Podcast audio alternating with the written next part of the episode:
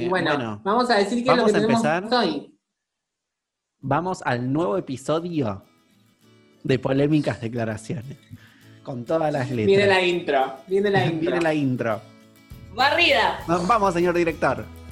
Adelante. Bueno, mientras suena la, la música de fondo, querés. eh, Bueno, el domingo pasado se celebraron los premios de la televisión Emmy. sí, los premios de la televisión larguísimos. americana.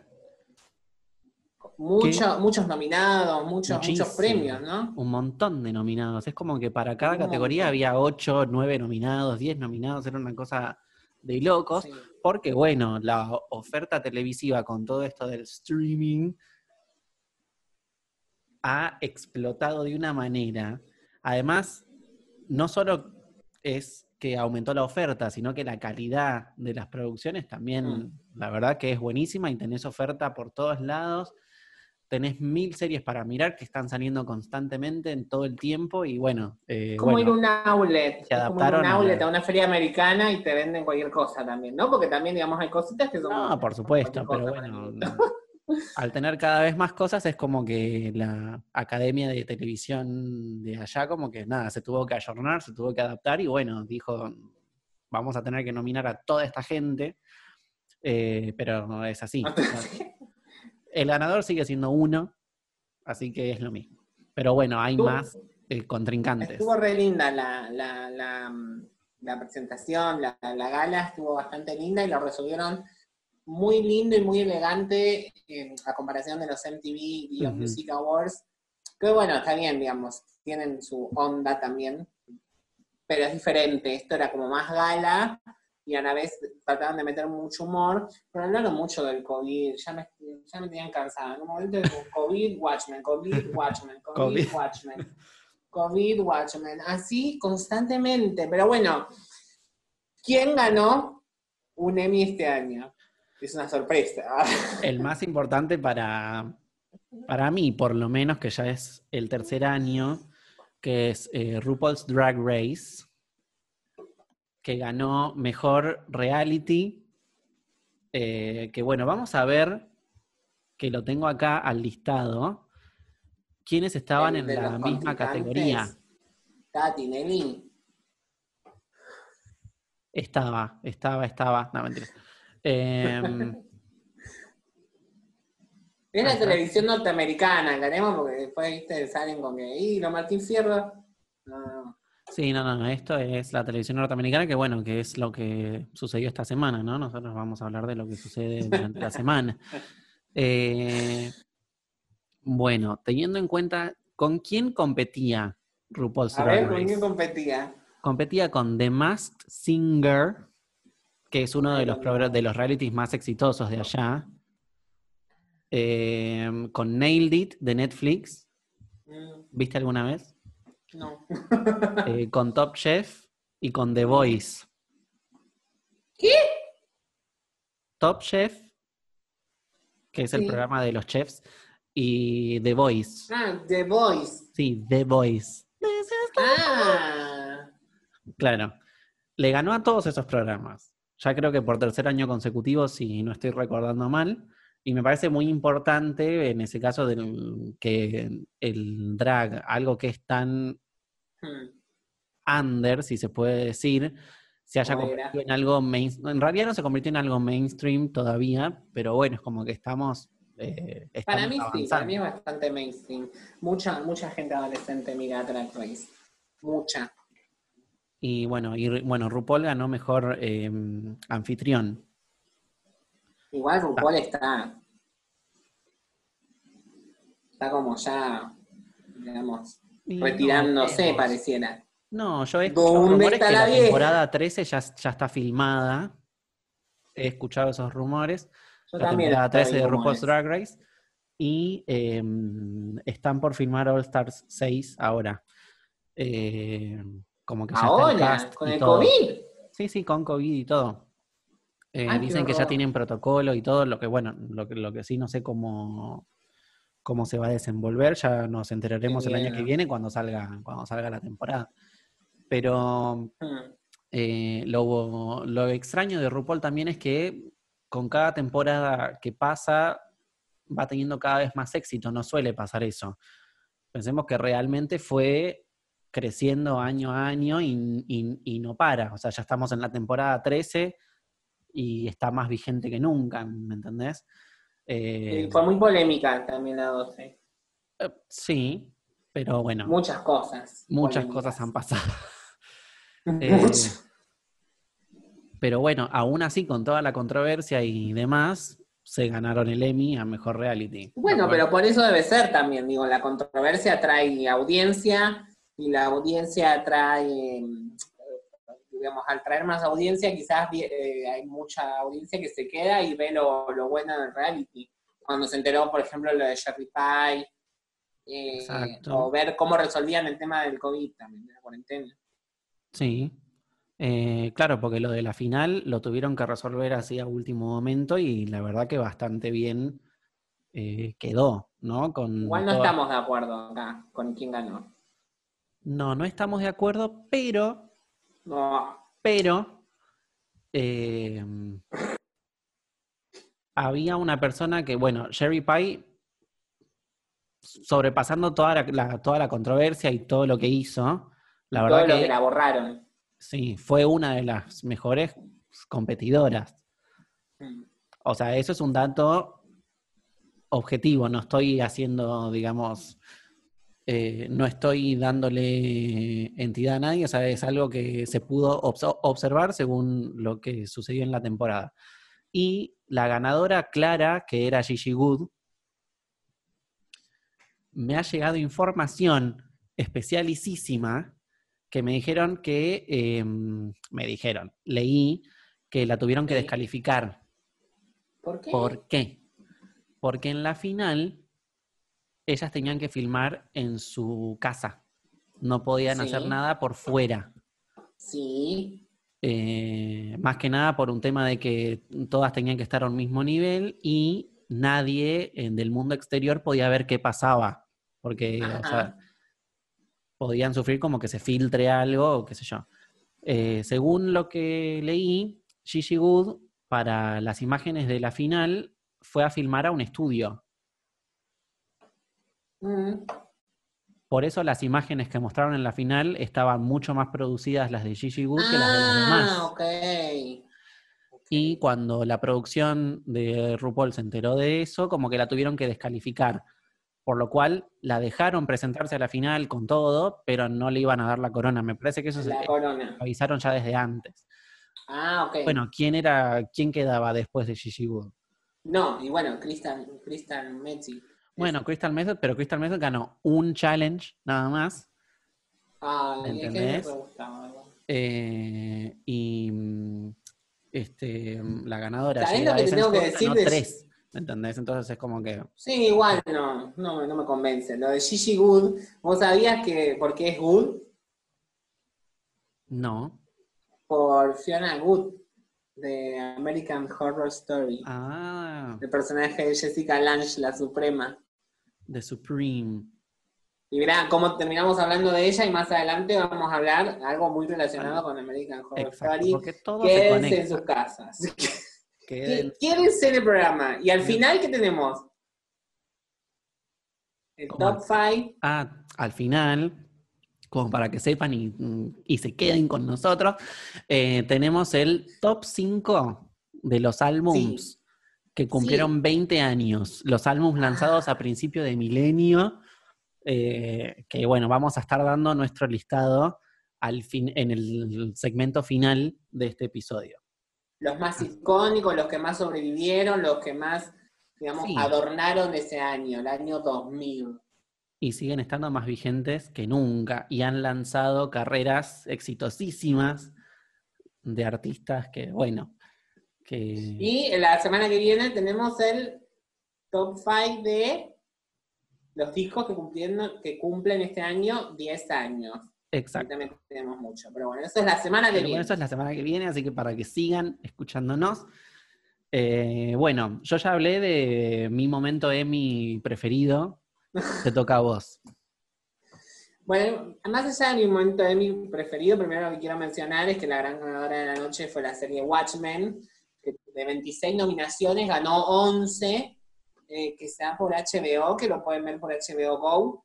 Nosotros no pudimos ver la serie porque acá en Argentina, digamos, entre Netflix, Amazon y HBO no podemos sortear todos los gastos. Pero bueno, parece que está bueno el mensaje de la serie Watchmen, que está eh, inspirada en un cómic de DC. Es la adaptación de un cómic de DC y es de los productores y de los creadores de la grandísima serie, que esta serie, digamos, el que está escuchando y no la vio, no sé qué hace escuchándonos y no viéndola, que es Lost. Lost es la serie que empezó con todo esta, toda esta cuestión de, valorar muchísimo más la serie, obviamente después fue mutando en un montón de cosas, pero la serie, eh, Los Soprano y Los, son las bombas que, definieron este, este milenio, diría yo. Mirá lo que te digo. Mirá lo que te digo. Polémicas declaraciones. Lo que te digo Polémicas declaraciones, sí. En este, en este programa no nos callamos nada, no tenemos pelos en la lengua. No. Además es opinión nuestra, nadie está diciendo que es, que es una verdad. No, pues después vienen las ofensas. Sí, los voy a hacer pasar. La gente se ofende. voy a hacer pasar. Perdón. Si alguien se ofendió. No, y para mí lo más importante fue que en el medio de la semi, eh, Marvel sacó el tráiler de WandaVision, que es una serie que se va a estar dando en Disney Plus, o Disney Más, como quieran decir que es una plataforma de streaming de Disney. ¿Y qué opinamos del vos qué opinión te merece el trailer? A mí me encanta. Me gustó. Lo que pasa es que, bueno, no, no estoy muy familiarizado con ese, con ese personaje en cuanto bueno, ¿viste Infinity War y viste Endgame? A cómics y eso. Sí, sí, pero... Ah, bueno, bueno, pero por lo menos en Infinity War, digamos, te, da mucha... En Infinity War hay mucho desarrollo de la relación entre ellos dos. y, como, spoiler, eh, ella lo termina matando para sacarle la gema. Claro. Entonces, ahora, digamos, ¿por qué Vision está vivo? Es porque esto es continuación de Exacto. Eh, y ahí viene la Bruja Escarlata, lo más interesante en los cómics de la Bruja Escarlata, que es eso, que con su mente es tan poderosa que hasta puede crearse realidades allá misma. Eh, entonces, la verdad que yo lo vi y yo no tenía pensado contratar Disney Plus, la verdad. Pero esto me convenció muchísimo, más la, serie de Star Wars de Mandalorian. No, yo no tenía pensado. Eh, obviamente para mí va a ser como eh, va a ser Netflix y Disney Plus. Eh, porque la verdad que el contenido original que va a tener esa plataforma va a ser infinitamente superior a lo que te pueda dar Amazon Prime o las demás, ¿no? Pero bueno, Veremos cuál será el precio cuando llegue acá a Argentina, que va a ser el 17 de noviembre, y lo analizaremos desde ese. desde. sí, desde el precio. o sea, una semana gratis. Claro, yo por mí eh, tendría todo, pero bueno. Es un tema de. Eh, mm, claro. Pero bueno, ya hablaste de tu momento, Emi. No sé si es tu favorito porque no viste la serie, pero bueno, fueron los mayores galardonados. Bueno, pero fue el trailer. Que es una serie de comedia también. Se llevó casi todo, se llevó actores. ¿Cuál? Sheets Creek, que yo tampoco la vi, ah. pero bueno, se llevó todo. Bueno, entonces el programa se puede llamar Hablemos sin saber. Sí, no, a ver. Que, que sabemos que ganaron, sabemos. Que no vimos la serie, eso ya es otra cosa. Pero bueno, Hubo muchas series de, información para los fans de, em, de los Emmy. De los Emmy. Otra cosa que me sorprendió es que Jennifer Aniston estuvo nominada a Mejor Actriz por la serie em, Morning Show, que esa sí la vi. Que esa igualmente es de Apple TV Plus, pero bueno, yo la vi por otros medios, los cuales no voy a divulgar. Eh, qué, qué polémico. Sí. Pero sí, me sorprendió. Igualmente estuvo muy bien Jennifer Aniston, eh, qué sé yo. Y bueno, también quería destacar que en los Emmy eh, honraron en, el, en, la sección eh, In Memoriam, que es para la gente que nos dejó, estuvo Regis Philbin, que, era uno, que fue uno de los conductores más emblemáticos de la televisión matutina, Y, est- y Ujú. estuvo también Naya Rivera de, Mm, de Glee. de Glee. Bueno, eh, Hay mucho Ryan Murphy hoy. Sí. Pero bueno, Ryan Murphy es más acaparadora, mamita, o sea, yo no sé cómo tiene tiempo. No hay nada mejor en el mundo. que Amazing, Murphy. show stopping, never done before. Never done before. Incredible. ¿Qué más viste? Eh, bueno, finalizamos con los semi. ¿Nos quedaba alguna? No, yo no quiero decir más nada de los semi, la verdad. Ok. No, lo que yo tengo para darte es una notibomba. Poné sonido de bomba ahora. Notibomba. Bueno, cuando tengamos una botonera, acá habríamos puesto un sonido de bomba. Bueno, Bueno, la notibomba, que cosa que vos no la sabés y te vas a No. sorprender junto con nuestra audiencia en vivo. Vos no sé si te acordarás del año 2004 aproximadamente, ¿fue 2004? Eh, Sí. hubo una película muy controversial que tuvo muchísimo éxito en el mundo entero, sobre todo en, eh, los países que se declaran católicos, digamos. ajá. Bueno, la noticia dice, Jim Caviezel leyó el guion de La Pasión de Cristo 2. Pero ¿cómo va a haber una, una dos? si la historia no sigue. Mira, eh, eh, estas Ay, polémicas qué película declaraciones... horrorosa, perdone, ¿eh? Polémica Por declaración. eso, por eso mismo te iba a decir, yo me acuerdo de ir a ver La Pasión de Cristo porque yo estaba en un colegio católico. Igualmente, nada, nada fui abierta a, ver el cine. Cuando No, la yo no fui a la vi en ver, el cine. No, bueno, este, contá, contá con... No, es que cuando la fui a ver había un chabón que de repente se puso a llorar como loco y decía, mirá qué hijos de puta, los judíos lo que hicieron. Entonces, película más fomen- fomenta el antisemitismo de una manera tan No, grande. lo que pasa es que, a ver, hay, hay errores de interpretación. Si vos lo que sacás de esa historia es que es, no sé, ideas an- an- antisemitas, me parece que lo estás interpretando muy mal. No, a mí lo que me parece... No, no fue el único persona, ¿eh? Bueno, sí, o- obviamente. A ver, La- confusión- los guionistas de South Park piensan lo mismo. Bueno. Bueno, no, igualmente yo lo que voy a decir es que, a ver, voy a dar una polémica declaración seguramente.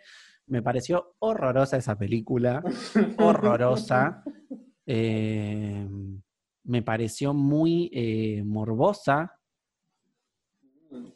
innecesariamente. Eh, a mí me la también, yo fui a colegio católico, me la mostraron cuando estábamos en séptimo grado, me parece. O sea, ¿cuántos años son esos? ¿12 años? ¿13 años? Sí, 12, 13. ¿A vos te parece mostrar eso a un grupo de estudiantes de 13 años? O sea, hay algo más, o sea, me, me pareció un horror. Yo terminé casi desmayado porque a mí me baja la presión cuando. Horrible, horrible me pareció. También eh, salieron muchas historias de gente que la fue a ver al cine y que murió de infartos y todo eso, porque, o sea, ¿En serio? Sí, porque es un horror. Bueno, eh, la, la no nueva estoy negando la historia de, de Jebus. claro, de Jesús, total, nada, pero me pareció totalmente innecesario todo lo que sucede en esa película, la verdad. Escucha, te cuento esta. En, en South Park, Cartman, que es el, o sea, el mejor personaje y el peor, o sea, es el mejor porque es el peor, eh, después de ver La Pasión de Cristo, arma el, el cuarto Reich.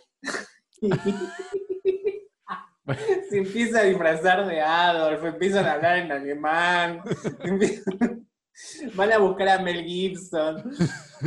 Bueno, Mel Gibson ha dado sus polémicas declaraciones, te digo, ¿eh? Y por eso, y por eso te digo, para para mí es re, re, re antisemita. Y ahora esta nueva pasión viene a contarnos la resurrección de Cristo. Yo no sé si hay mucho para contar.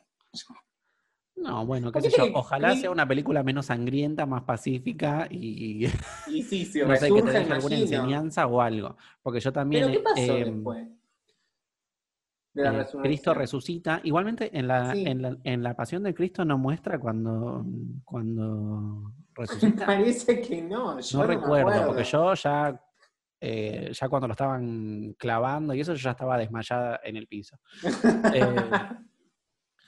Pero em, sí, no, la verdad que no recuerdo. Lo que sucede después es que vuelve, o sea, resucita, vuelve, se reencuentra con los discípulos y todo lo, todo lo demás, y después Mm. asciende a los cielos. Ah, ok. Bueno, esta película se va a llamar La Pasión de Cristo, Resurrection, que me hace acordar a Alien Resurrección. Ah, bueno, entonces quizá muestran la historia, o sea, muestran eh, desde la perspectiva de los otros personajes, desde los discípulos, desde, la, desde María y todo eso, la resurrección de Cristo. Lo cual me parece Desde mucho más lindo. Oh, obvio, sí, Eh, imagino. o sea, va a ser mucho más, más eh, amena, me imagino. Pero ¿cuánto va a durar? película. 40 minutos, si no pasa mucho. Va a hacer No una fiesta y o después se va a Si lo haces bien, podés hacer una, una película. Pero bueno, la verdad que me sorprende eh, esto. Porque eh, yo también vi, esto ya es a, a modo de dar un dato irrelevante, la película Apocalipto, que también la dirigió Mel Ah, Gibson, que es Mm. mega sangrienta también, es de los aztecas, me parece. Sí, de los, eh, de los aztecas. Eh, que bueno, mostraban todos esos sacrificios que hacían para los dioses y demás, que sacrificaban humanos, básicamente, y, nada, muy sangrienta, muy este, también muy morbosa, esas cosas. Pero Eh, está buena. eh, sí. eh, Porque a mí me decís lo de los aztecas y me interesa más que la pasión, perdón. Sí, sí, pero como te digo, se, se concentra más en el Ah, morbo que en mostrarte otra cosa, ¿me sí. entendés? Pero bueno, Sí, ya muy morbosa la tema. pasión de Le deseamos lo mejor a Mel Gibson. Ojalá que, se, que se haya recuperado después de todo el. Nada. De todos.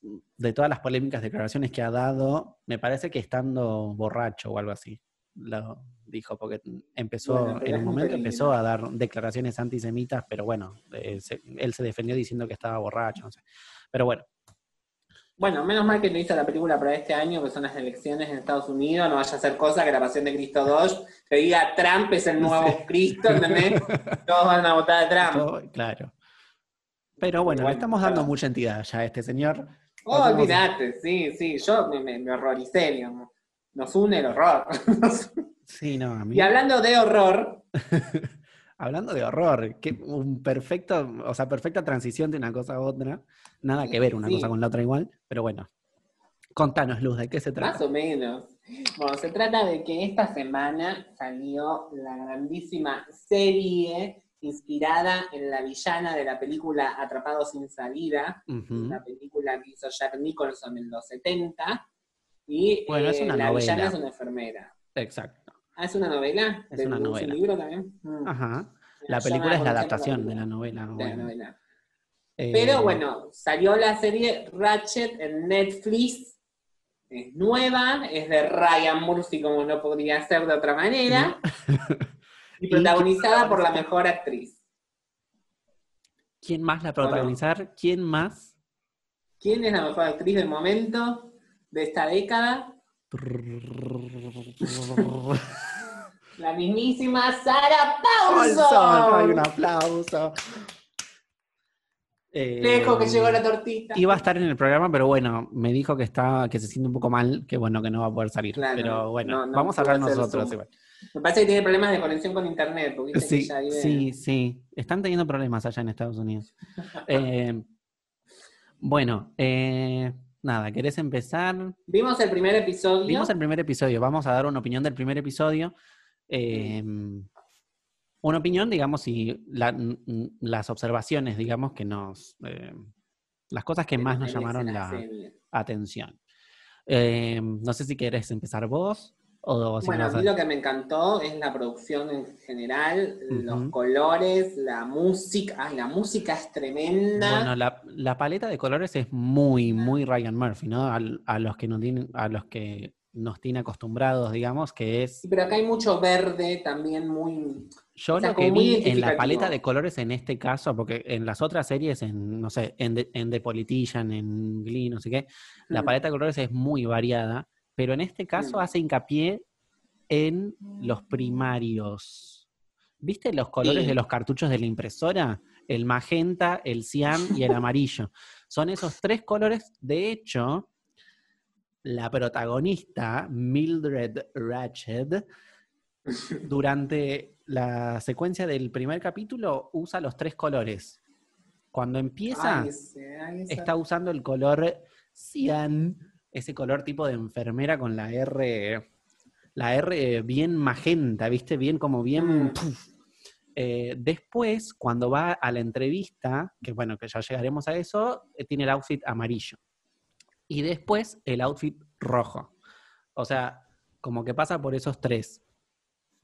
Eh, nada, ¿querés dar como una cronología del episodio que sucede? Vamos a dar spoilers. No, no vamos a dar spoiler. No vamos a dar spoiler, solo decir que es una enfermera muy particular, que ya desde el primer momento llama muchísimo la atención la serie. Sí. Está Finn Wheelrock, que es este actor que sí es hermoso y que, bueno, la verdad que es uno de los protagonistas también de la serie, porque tiene mucho que ver con, con ella y con su historia. Y no, a mí mataron las locaciones, como te digo, el arte, la música, que es música de terror vieja, de películas viejas. Sí.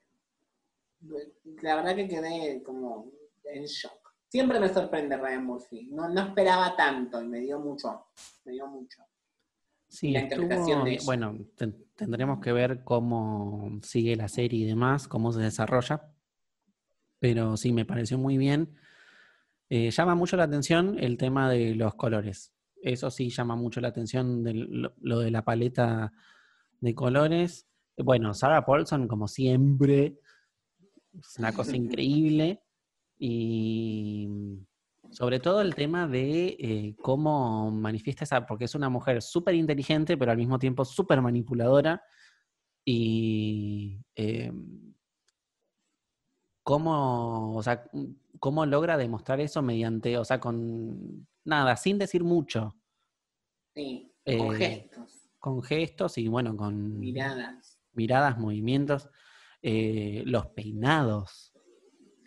Son una cosa de locos. El vestuario. El vestuario, porque como te decía, o sea, durante un capítulo nada más, la cantidad de cambios de, de ropa que tiene y nada, esos vestidos así de época, del- de los, así bien de los 50, ¿viste? Eh, los autos, una cosa de locos. Y bueno, pero lo que más me gusta a mí también de, de Ryan es que eh, le gusta, Ryan es muy, es una persona muy culta y le gusta mucho la música y le gusta mucho el cine. Sí. Y ah, bueno, de hecho la serie Hollywood también, eh, bueno, es como- Claro. pero... La moda también le gusta mucho. Exacto. Pero eh, esa cuestión de cuando ella va por el pasillo, esto no es spoiler, pero cuando va por el pasillo hay un plano ahí donde la cámara hace un traveling con ella, digamos, caminando, la va siguiendo, y, y las luces del Se tornan pasillo eh, verde. como magenta, ¿no? Magen- eh, de verde pasan a magenta, no, no, de magenta pasan a verdes y se pone como un verde muy fuerte. Que, Que sí, para mí eso vendría a ser los cambios de... Es como que anuncian algo, ¿no? Sí, sí, sí, Es- por eso, es re cinematográfica y Por es re... supuesto. No, o sea, no, no esperen ver, un, no sé, algo que trate de emular a la realidad. No lo que trata de hacer es hacerte sentir cosas. Exacto. eh, y pareciera ser que en cada capítulo vamos a tener esta cuestión de ella, una, una historieta chiquita con uno de los internados, la historia principal que se sucede en toda la temporada, y ella eh, digamos, interviniendo en la historia chiquita esa con, con, el, con, este, con este chico que está internado, me parece que es un italiano, que es hermoso el actor. Eh, parece que cada capítulo va a tener todo eso junto. Sí, Así bueno, y que- se va a ir develando toda, o sea, porque ella, o sea, todavía no tenemos el motivo por el cual ella, o sea, sabemos que ella va a esta institución psiquiátrica eh, que se quiere meter a cualquier costo, ¿me entendés? Ahí adentro, no sabemos por qué todavía. Eh, o sea, todos esos misterios se irán develando en lo que, en el, en el transcurso, digamos, de los, de los episodios. hubo una cosa que me llamó mucho la atención, que ella cuando va a la entrevista para que le den un puesto de enfermera, em, ella estaba vestida de amarillo y sale y abre las dos puertas del, del, lugar ese y me hizo acordar un montón al video de Hold Up de Beyoncé. Porque encima también estaba vestida de amarillo y sale como enojada, ¿viste? Porque no le habían dado el trabajo. Sale como enojada, así toda despechada con, y abre las puertas y se va para idear otro plan, para buscar la forma de que la metan ahí adentro. el trabajo. Claro, el objetivo de ella en este episodio, vamos a decirlo, es conseguir entrar a un instituto mental. Eh, después se va a ver más. Acá en el primer episodio ya te dejan entrever de por qué lo hace, que está relacionado con los otros protagonistas. Eh, pero mm, me encantó, me encantaron las enfermeras, las actrices, los actores, el jefe del hospital que estuvo en American Horror Story, que hace un, personaje también eh, así muy fuerte, o sea, como muy... Doctor Hanover. Correcto. Sí, aparte como... Bueno, y tenés, bueno, esas figuras importantes. Tenés el director, de los, eh, el director del hospital, el Doctor Hanover, la jefa de enfermeras. Claro, la jefa que eh, parece que va a ser la enemiga. De ella. Sí, por supuesto. Porque ya sabes que ella la, ella la huele. Dice, esta, esta amiga tiene algo entre manos, que es la única que se da cuenta, porque todos los demás es como que le tiran flores. Eh, porque es re buena manipuladora, obviamente, que es, parte del, personaje. Y el gobernador, que no sé si eh, también se va a desarrollar durante, o sea, si va a tener algún papel importante durante el resto de la serie, que me gustó mucho ver a Cynthia Nixon. Bueno, ella me parece que va a tener el personaje más fuerte que el gobernador, sí. Eh, claro, el viene a ser la esposa del gobernador, digamos, por eso es como importante. O ¿Recordá quién es Cynthia Nixon, dónde estuvo? Porque por supuesto, en Sex and the City. Sex and the City, sí. Y me gustó mucho también verla en este, o sea, la, actuación, aparte de que me parece muy natural, eh, me parece muy diferente a otras cosas que la hayamos visto, a, Cynthia Nixon, digo. Y lo mismo que a Sara. Sara siempre, Sara, ya por experiencia por American Horror Story, te demuestra que cada cada personaje es totalmente diferente y es ella a la vez. Sí. Eh, o sea, es re natural, pero es muy diferente un personaje del otro. Y esta mm, parece mm, que nos va a traer. es muy predecible el personaje de Ratchet, por eso la amamos, digamos, por eso cuando está ahí esperando y viene el otro eh, a decirle que no, que se vaya porque no va a contratar a nadie, ella se levanta y te sorprende. Exacto. Em, bueno, sí, hay, muchas cosas que develar, porque no sabes si ella, eh, obviamente es una persona muy ambiciosa, va a hacer lo que sea por conseguir lo que se le pase por la cabeza, pero al mismo tiempo es como que no terminas de darte cuenta si tiene empatía, si no tiene empatía, si es una psicópata, si no es una psicópata, ¿me entendés? Como que todavía no quedó eso claro, por lo menos en el primer episodio, ya veremos si eso también se va desarrollando o no. El tema de si muy abajo es una buena persona, entre comillas, o si es una total psicópata. Y ahí hay una cuestión con, de, entre comillas, sexo que te deja como, uff. No te esperás eso, digamos. como, ah, bueno, ahora viene el chongo y va a pasar y no. Claro, ahí ves, digamos, otra, digamos, ves un poco más allá el estado mental de esta señora. Mm de este Sí, porque ahí es cuando decís, mm, esto mm, va más allá, digamos, porque uno dice, bueno, es, muy ambiciosa, te va a pisar la cabeza si es necesario para llegar a lo que, a lo que quiera, pero esa escena es como, como que te informa mucho también el estado, como que ya se, se torna peligrosa la cosa, o sea... Es, es, re Hitchcock eso, me, me encantó como en realidad toda la atmósfera y todo remite mucho a Hitchcock, con la diferencia de que, por ejemplo, en Psicosis, eh, Norman no es el protagonista, es el antagonista, y acá pareciera que eh, ella tiene un papel, digamos, como parecido a Norman, pero es la protagonista, entonces es como una reversión de, de películas de los 70 de suspenso, y de horror.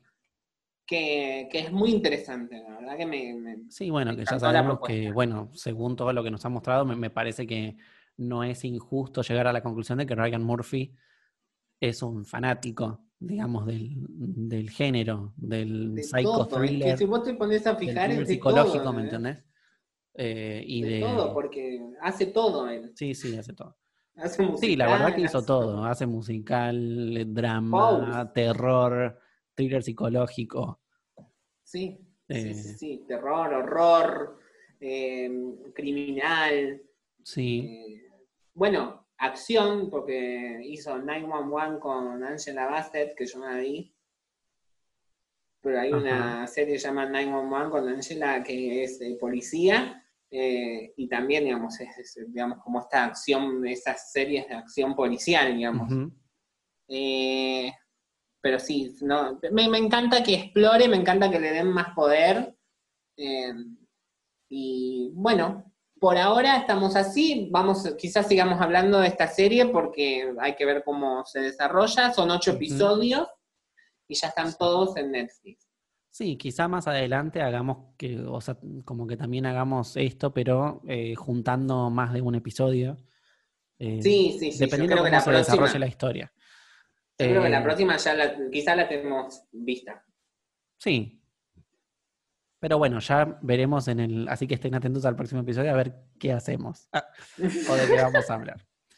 Es Eh, difícil igual con las series, ¿eh? porque hay una cuestión que eh, primero no tenemos, la aviso a la audiencia, eh, les, les dos trabajamos, entonces quizás no tenemos mucho tiempo, y también hay una cuestión de que, por lo menos a mí, no hay muchas cosas que me llamen la atención fácilmente.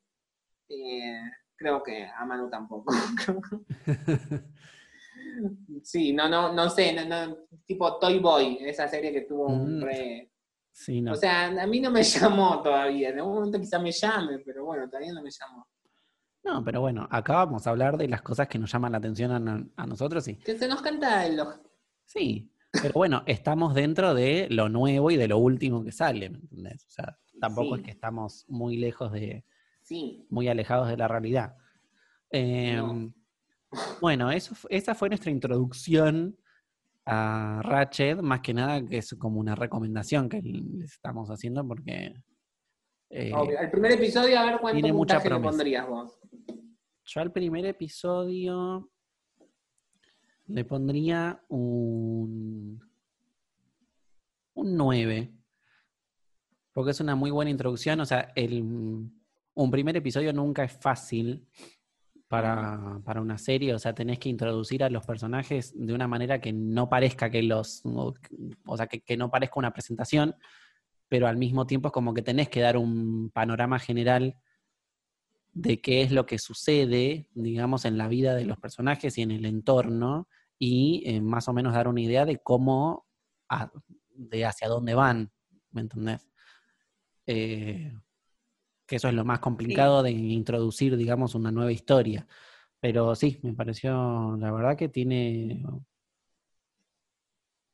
no sé, como que promete mucho y nada, y me gustó, me gustó. Sí, sí, sí, sí. Para mí también, yo estaba entre 8 y medio o 9, pero me tiro al 9 porque Ryan Murphy hace muy buenos episodios pilotos. eh, quizá más a mediados de temporada se decanta un poquito la cosa y después cuando está por terminar la temporada levanta mucho. Bueno, han habido cosas con Ryan Murphy que no sé si el staff de guionistas es siempre el mismo, pero hay cosas que, bueno, que eso fue lo que me pasó con Glee. O sea, Glee en la tercera temporada, o sea, ya estaba tan, me pareció tan pobre, digamos, el, los, los, los guiones que es como que te mata la serie. Lo mismo me, me pasó con The, The Politician. No me gustó The Politician.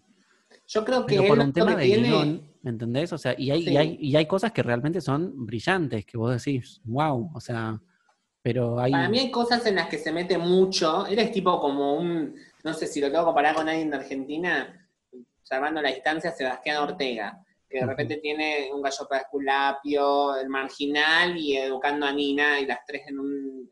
son formatos totalmente diferentes, con cosas diferentes y productos totalmente diferentes, que están re bien hechos y que el productor define muchas cosas. Y, O sea, Ryan Murphy también es un productor que define muchas cosas. Y para mí, para lo que pasó con Glee, fue que American Horror Story venía la, la mejor temporada, que era Asylum, y que después venía Coven. Entonces es como que me parece que estaba muy emocionado de hacer eso, que dejó de un poco de lado Glee, delegó un poco Glee con Brad Falchuk, que es el otro, el otro productor con el que él siempre trabaja, y ahí como que medio se, se, desmadró todo. Lo mismo debe haber pasado con The Politician, quizá él estaba más interesado en Pose. Claro, porque Pose, por ejemplo, es una serie brillante. O sea, que no, que, ¿me entendés? Y... Todos los episodios. Exacto. Y The Politician es, como que... Eh, nada, me, pareció muy medio... O sea, el, el tema es que si ya partís de un guion mediocre, por más producción que le metas al tema, o sea, por más vestuario, por más plata que le pongas a, la, a todo, no va a terminar siendo un buen producto, ¿me entendés? O sea, no digo que sea un horror la serie ni nada, pero es como que... Aparte el cast, creo que no era... Ryan siempre suele como trabajar más o menos con la misma gente y, tiene, tenemos nuestros, nuestros actores Murphy, tipo Sarah Paulson, Finn Wilrock, eh, Lia Michelle, eh, Emma Roberts, incluso la mismísima Katie Bates. Angela Bassett, o sea, Bates, sí, bueno. de la puta madre. Sí, em, em, Jessica Lang, o sea, este, Jessica Lang también hizo la serie esta de eh, Joan. Y, no. eh, Betty and Joan, que es la historia, entre ah, comillas, porque se toman, eh, eso también se, toman muchas licencias artísticas de Joan Crawford y Betty Davis, que también eran actrices de los 40, 50, que bueno, que también hizo la serie Hollywood, que si bien son personajes de la vida real, porque eran actores famosísimos de la época, se toma sus licencias artísticas, pero bueno, este, termina siendo una buena serie. Hollywood me gustó, esa sí me gustó. Además tiene a, a Patty Lupone, que también es una, eh, que también sale en en American Horror Story y demás, que me parece excelente, me encanta Pero sí, o sea, Ryan Murphy tiene eso, o sea, no creo que haya tenido una mala, una mala producción. Si hay producciones más mediocres que otras. Pero bueno, esta parece ser una de las buenas. Ratchet. Sí, sí, sí, sí, sí, porque aparte, a ver, para mí, cosa que toca Sarah Paulson es eh, como no diría éxito, pero es como por lo menos interesante. En cine quizá no tuvo mucho protagónico, estuvo ahí en Ocean's 8, de la de las estafadoras, que protagonizaba Sandra Bullock y Kate Blanchett, y después estuvo en, ¿cómo se llama este, esta película? Ah, Glass, que es de Shyamalan, que es eh, la continuación de, de Split, que no sale en español, fragmentado, y Unbreakable, que es así que no me sale en español. y El Protegido, El Protegido. Y, y ahí hizo de villana también. Hizo un personaje que pretendía ser Ratchet, pero no, no. la, gente que vio Blast sabe que como un personaje que... O sea, es también una como dueña de, un geriátrico, de un loquero, digamos, de un manicomio, eh, que al final la, mala y la, que estaba volviendo lo, locos, porque eran todos hombres los que estaban ahí, era ella. Claro. Eh, que estaba manipulando toda esa situación. Y no tuvo mucha suerte, me parece, en cine, pero en televisión creo que es una de las eh, actrices más reconocidas. Sí, de, las más prolíficas, digamos, también porque ha hecho un montón de cosas. Bueno, también, obviamente en parte gracias a Ryan Murphy que le da un montón de trabajo, pero... Es que es la musa, él dice que es la musa. Sí, pero porque se lo merece. Dice que, que le inspira. claro, claro, o sea, Sara lo inspira a él a hacer los personajes que ella hace. Entonces, no, no, no, no es algo que. Es algo muy orgánico y se nota porque lo hace muy bien los personajes que Ryan le da. Exacto. Básicamente y son muchos muy entrañables, como nuestra querida Suprema. Exacto. Eh, Así que bueno, vayan a verla y bueno, eh, veremos si en capítulos futuros terminamos de dar nuestra opinión. Esto es más que nada una introducción y nada, nuestra, nuestra, nuestra primera impresión. Para mí se viene algo, esto digamos, ya cerrando, para mí algo de diversidad va a tocar, porque Ryan es como que siempre toca la Sí, diversidad. siempre. Siempre. Toca la diversidad, así que, bueno, ya veremos cómo vamos a ir yendo, pero toca temas que son necesarios y que nadie los toca y, o que nadie se atrevió, y que no, hay gente que no tiene la suficiente para hablar de eh, la, la diversidad sexual. Así que bueno, me parece muy bien. Me parece muy bien. Bueno, vamos a un corte ahora, ¿te parece? Vamos a ir a un corte eh, a tomarnos un, un tecito, un cafecito y nada, y volvemos. Agárrense. Con... Volvemos con el top 5 de los álbums que comenzaron el nuevo milenio. Ah, así que nada, estén Que atentos. definieron el nuevo milenio, Que diría yo. Sí. Bueno, No. ponele. Mm, No sé si daría esa declaración, me, parece una declaración polémica también, porque Por lo menos el puesto uno sí. Sí, pero bueno, bueno, esto no importa, no vamos a dar adelantos. Música, señor director, vamos al corte, ya volvemos. Vamos al corte.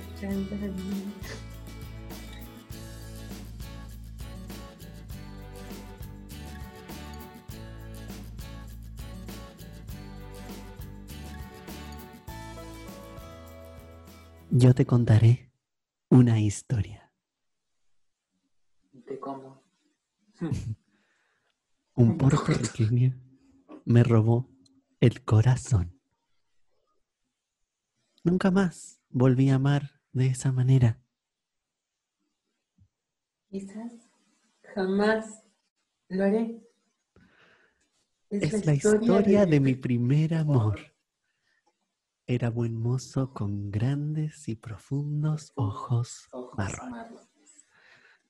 Un bailarín. Un bailarín.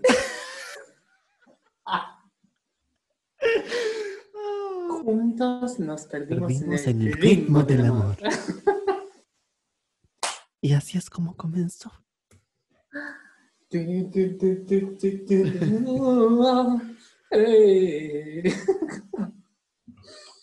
Bueno, para el que no vuelto. sabe, Bueno, para el que no sabe, sí. track número 5 del disco Street Street de. Cristina. Que bueno, que no lo vamos a nombrar en este countdown porque es del 2002. O sea, no Pero entra. quizás nombremos a Cristina. Sí, no vamos a. No, vamos a ver. Antes de comenzar, lo que quiero decir a nuestra queridísima teleaudiencia, ahora que a nuestra queridísima oye- a nuestros queridísimos oyentes, es que muy pronto vendrán las redes sociales de polémicas declaraciones. Va a haber una gran apertura, estábamos esperando el protocolo para poder llevarlo a cabo. La van, la van premier. Y ahí Eh. nos pueden escribir, y nos pueden putear, pueden hacer polémicas declaraciones, pueden Sí. pedirnos cosas. eh, bueno, de todo. La verdad que estamos abiertos a todo. eh. Lo que pasa es que, bueno, este es un emprendimiento chiquito, Familiar. familiar, que bueno, nos estamos, estamos empezando con lo que tenemos.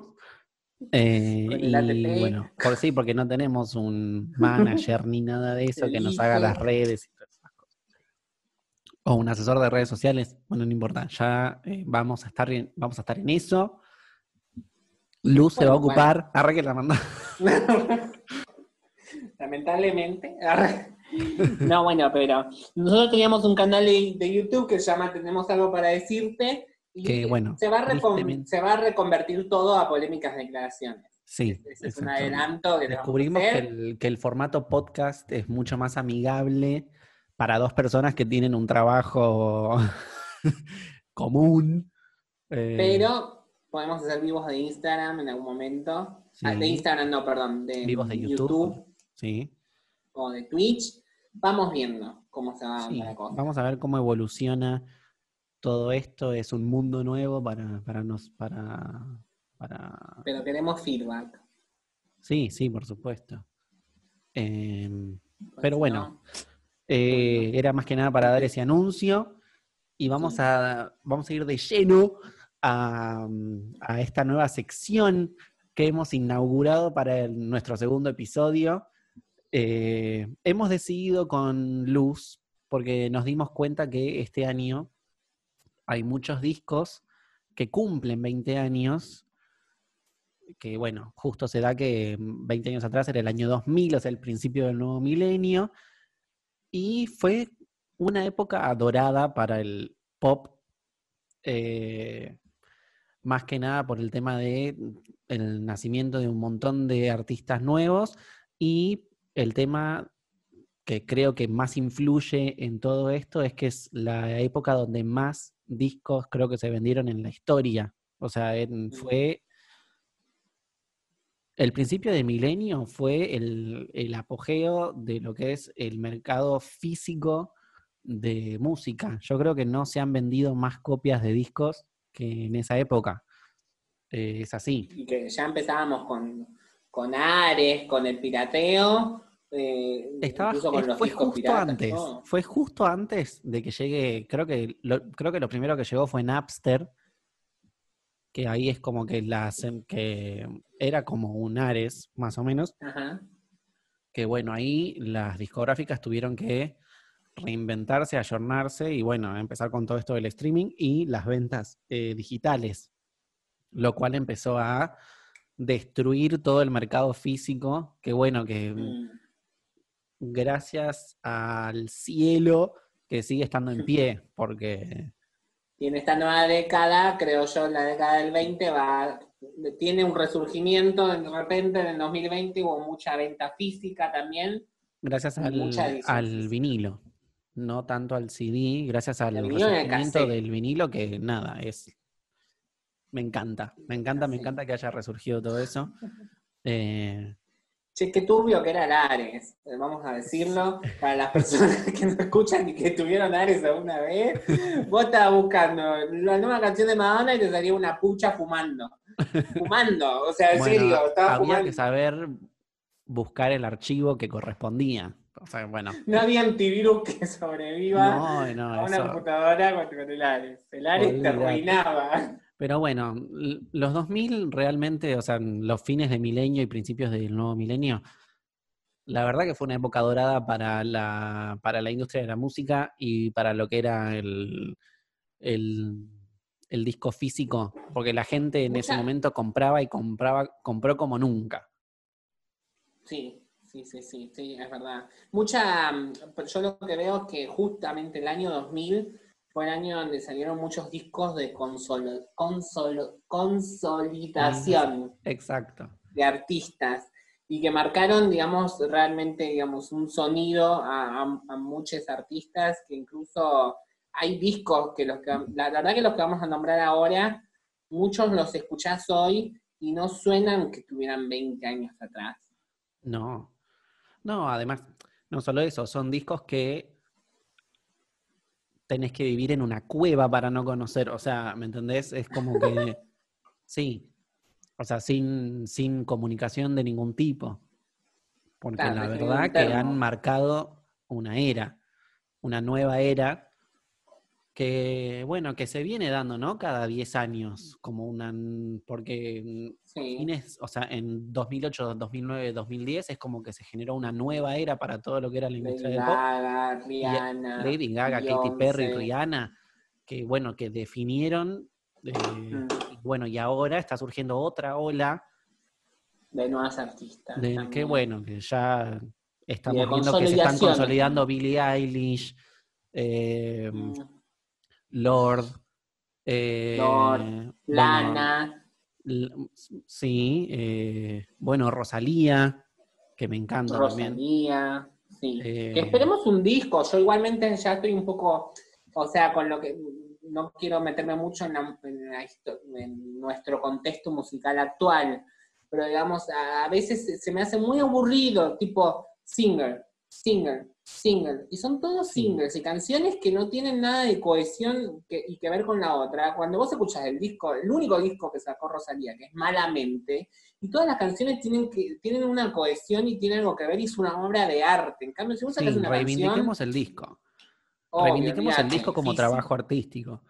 Pero bueno, con las eh, fotitos, con las letritas, con, todo. Con la producción artística, mm, con la producción gráfica, con todo.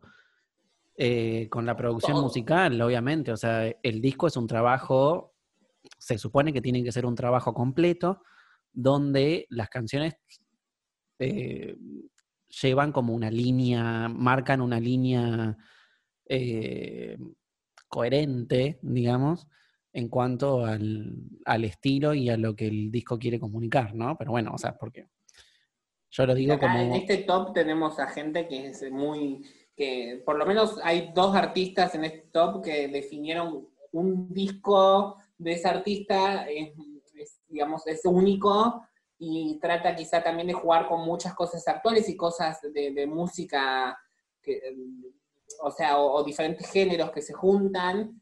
Pero bueno, basta, basta de introducción y de, Y vamos de lleno de al, chicha. al countdown. Bueno, countdown. como mm, puesto número 5, me parece que Puesto corresponde... número 5. Cinco. Me parece que corresponde que Luz hable eh, de Bueno. este disco, porque bueno, obviamente vos sos mucho más fan y estás como más adentrada a, A todo este gente, mundo. ¿Qué- ¿Por qué esa no nos contás de qué disco estamos hablando? Bueno, como hablábamos de discos de, de que se consolidan so- eh, sonidos, acá viene la consol- consolidación de No Doubt, una banda, una gran banda de los mediados de los 90 y mediados de los 2000, eh, donde tienen sus, sus- tenían sus buenos éxitos ya, pero en el año 2000, concretamente el 11 de abril del 2000, sacan Return of Saturn, como el retorno de Saturno, diría, Ujú. ¿no? Eh, y acá la banda lo que nos muestra es, eh, básicamente, creo yo, cómo va a sonar el rock en la década del 2000. Eh, y después, de- aunque después en Rocksteady, que es el disco que le sigue a este, eh, hacen como un cambio, pero siguen manteniendo la, la mezcla que llevan a cabo, que es el ska, con el reggae y con un punk alter- alternativo bastante rarino, Ujú. eh, que para mí eh, es el disco que de- hace que Gwen Stephanie eh, pueda haber, pueda tener, digamos, la ambición de lograrse como solista, porque demuestra muchísimas cosas en este Ujú. disco en cuanto a lo vocal. Y el ex novio, no me acuerdo cómo se llama, que es parte de la banda, que es eh, Don't Speak, se trata de la reacción de ellos dos, eh, también marca, digamos, el, el gran productor musical en, que, en el que se convirtió después. La canción Cool, eh, Ujú. Stefani, la, la, la produció él. Y es una canción también súper icónica, Cool, es, es tremenda. Y este disco básicamente tuvo cuatro singles, no tuvo mucho éxito al- en el Billboard 200, en el Billboard 200, digamos, del año, salió en el puesto número 73. No, no, bien igual. no. Sí, o sea, a ver, tuvo ventas moderadas para lo que era la época. Es que es de nicho. Claro, o sea, es como, la verdad, yo, si, si mal no recuerdo, me parece que debutó en el puesto 2, atrás del monstruo que fue el disco de NSYNC, eh, pero mm, sí, obvio, es como que ya tenía su base, No Doubt ya para ese momento tenía su base de, de fans consolidada, o Mm. sea, Sí. fueron todos a comprar el disco y bueno, obviamente, o sea, en cuanto a ventas totales, no llegó a los números que han llegado otros discos de la época, pero bueno, tampoco lo necesito, o sea, no es que necesitaba demostrar algo, ¿me entendés? Mm. No es que No, y aparte es, realmente es el disco más rockero de No Doubt. Eh, Creo yo que la única balada que tiene para, bueno, no, tiene dos baladas ahí, pero Simple Kind of Life. Life, que es, eh, que es single, es una balada, pero es una balada súper rockera, y suena muy rock. Entonces es algo que en, en los 90 el rock sonaba a Guns N' Roses, y en los 2000 eh, tenía esta onda No Doubt, que había inspirado a mucha gente también, como a Blink 182, que nunca inglés, eh, The Offspring, eh, Evanescence, eh, bueno, un montón de bandas, Linkin Park, incluso también me parece que está bastante inspirado de, esta música y aparte era bastante, es bastante pop, digamos, no Doubt, digamos, los singles fueron bastante pop, eh, especialmente New, el single New eh, me pareció bastante pop. Bueno, tuvo un éxito moderado, no fue el más exitoso de No Doubt, pero a mí me parece que definió bastante ese año y fue bastante sorprendente, por lo menos para mí en esa época. La, portada del disco, hablando del arte, está hecha por David LaChapelle. Sí, David LaChapelle. un fotógrafo también muy reconocido, que trabajó con un montón de artistas, bastante polémico también, con, con Lady Gaga. Pero el arte del disco también es, es bastante lindo, bastante extraño, bastante alternativo. Yo diría que es más o menos lo, era lo alternativo del momento, en ese, 2000, lo alternativo pop de ese momento.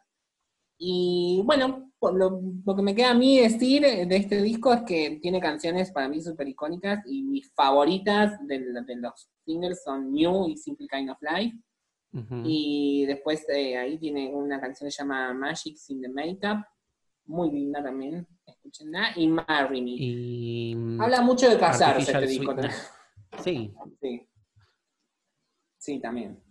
Pero bueno, es como que nada, está en el puesto 5, quiero decirlo más que nada por la influencia de Luz, porque yo ni lo, ni lo hubiera pensado, pero, pero sí. Pero analizando las otras opciones, digamos, me parece el más completo, el más definido, el más redondo, me parece que es un disco que está bien producido.